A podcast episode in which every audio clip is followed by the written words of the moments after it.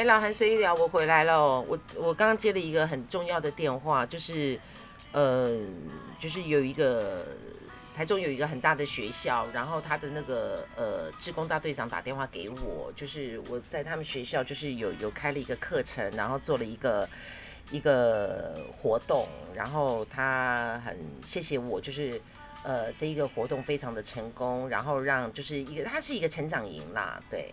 然后他就是给了我一个，就是要颁给我感谢函。我刚刚听到就吓到，然后感谢我说不用吧，他说不行不行，这一定要，好吧？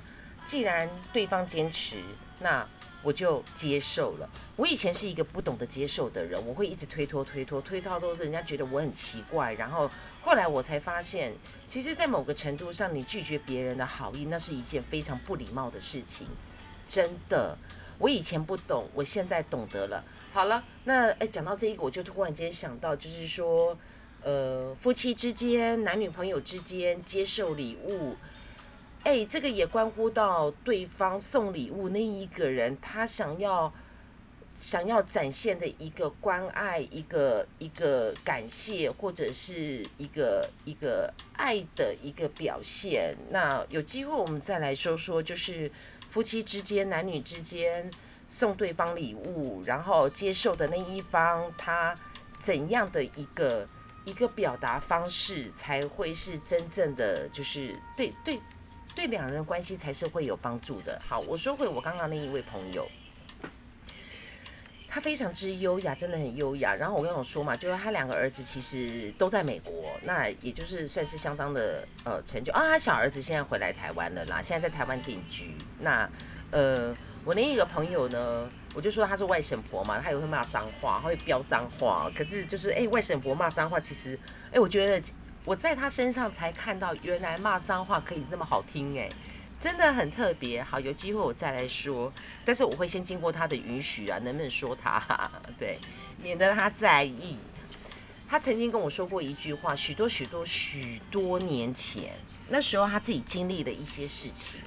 那我们两个认识，我们俩会怎么认识的呢？已经不不重要了。那我们两个后来会成为好朋友的关系存在，其实真的就是时间点。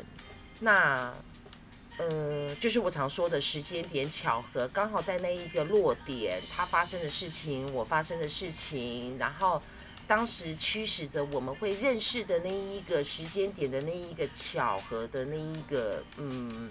总而言之呢，就是其实当时他我刚认识他的时候，他是不快乐的，他是不开心的。然后呃，我就看着他一路，我就回想，因为那时候我很专心在我女儿身上。那时候我女儿才差不多将近要呃才一岁多，我是一岁，我女儿一岁多的时候认识他的。然后我就看着他的不开心、不快乐，那我当然知道那些原因是什么。我看着他，就像看到我二十几岁的自己，很神奇哈。他的年纪比我大，然后可是他当时发生的状况，呃，说到这一点呢，我就觉得其实我还蛮庆幸的是，我遇到每一件不好的事情，然后深层的影响到我的经济，影响到我的生活的时候，都是我的年龄还可堪负荷的时候，这是让我觉得，嗯，我又要感恩了吗？还是我要谢谢，好，Anyway，就是我还有能力去处理事情，去面对这样子的事情，那这是这就是事情已经解决一半了。这这对我来说，就是说，当你有有有体力，你有脑子，有清晰度够，可以去思考如何去解决这一件问题的时候，问题的本身它已经被解决了一半了。我觉得这句话是非常的重要，这个观念非常的重要。好。那那个呃，他当时说了一句话，因为他当时就就遇到一些状况嘛，他说了一句话，让我一直放到心里面到现在。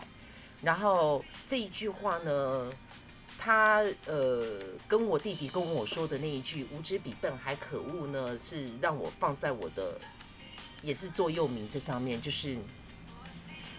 我我上回有说，我上上回有说说说这句话其实是不雅，对我对啦，对我来讲这是不雅的话啦。可是真的，我觉得真的好贴切，真的非常非常的贴切。他说，人要倒霉的时候呢，会把人当鬼，把鬼当人。请问这是什么意思？我听到第一，我第一次，我第一次听到的时候，我就想说，因为在在我以前的观念就是，呃，我我我我有说过，我没有交过我的我的好朋友很少，朋友朋友不多，好朋友很少。然后其实我没谈过什么感情，我真的没谈过什么感情。就是因为我可能因为我机车的个性吧，还有我也不知道，就是我我我我我我说过我对我的外在是还没有还没有自信的，所以就是年轻的时候每一个时期追求我的男孩子，我第一个的反应就是真的吗？你在开我玩笑吧？哎，真的哎，我这样子太自卑，这是太自卑吗？这好像不大好哈。我第一个想到就是真的吗？怎么可能？你怎么会看上我？你喜欢我哪一点？所以以前我真的是完全不了解自己。好，OK，我以前就是在听到他这一句话之前呢，我听过另外一句话，就是人要倒霉的时候会泛滥桃花。哎，各位有听过这句话吗？对啊，其实从很多的新闻啊，有很多的对人要倒霉，当你的事业要落败的时候是。会先泛烂桃花，那什么叫做烂桃花？什么叫好桃花？那就由自己各自的理性道德观去把它给解释吧。对，哦，我一想到说昨天晚上那一集不雅的话，结果就噼里啪啦、啪啦啪啦的这样的讲。哎，我该出门了。我女儿今天早上很糊涂的。他去上学了之后，突然间又打电话回来，说：“妈妈，我的餐袋。”我说：“你的餐袋怎么了？”他说：“他放在餐桌上。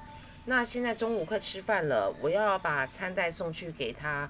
我今天稀里呼噜的随意聊，又大概聊了一下啊。刚才那一通电话呢，真的让我很开心。哎，我最近怎么接到电话都是开心的？快吧，快吧！”有没有好久没联络的朋友？有没有谁在给我在给我生活的小火花？哎呦，对我我我很多人都在生活寻找小确幸哦。其实我在我的频道里面也有说过这一句啦，这句话真的是我心里面深深的一个一个一个感受一个想法，就是我嗯很多人寻找小确幸，可是我找的不是小确幸，因为我确定我有我很幸福，我和我女儿相处在一起，我除了现在生活拮据之外，我除了现在我的工作。呃，不明朗之外，然后因为现在案子真的好难接哦，真的接到好难接，接到一个不行。我确定，我我我真的很确定我是幸福的，所以呢，我在我的生活呢就会寻找小火花。那我的小火花，像刚刚那一通电话突如突如其来的，就是说，哎，要呃一个感谢函什么的，哎，这对我来讲就是一个小火花。小火花呢，就是。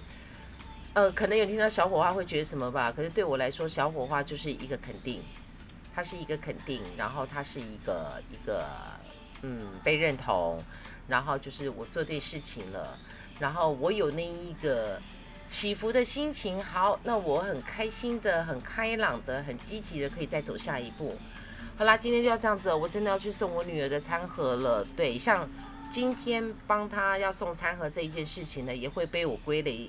归类在生活的小火花，因为有了一个起伏，它不是一个平常的一个状态。那对我来讲，帮我女儿送东西啊什么的，和她之间点点滴滴都是我的幸福，都是我的火花，都是我小事累积下来的一个重要的记忆。好啦，老韩随意聊，今天就聊到这，今天分两段哦，拜拜。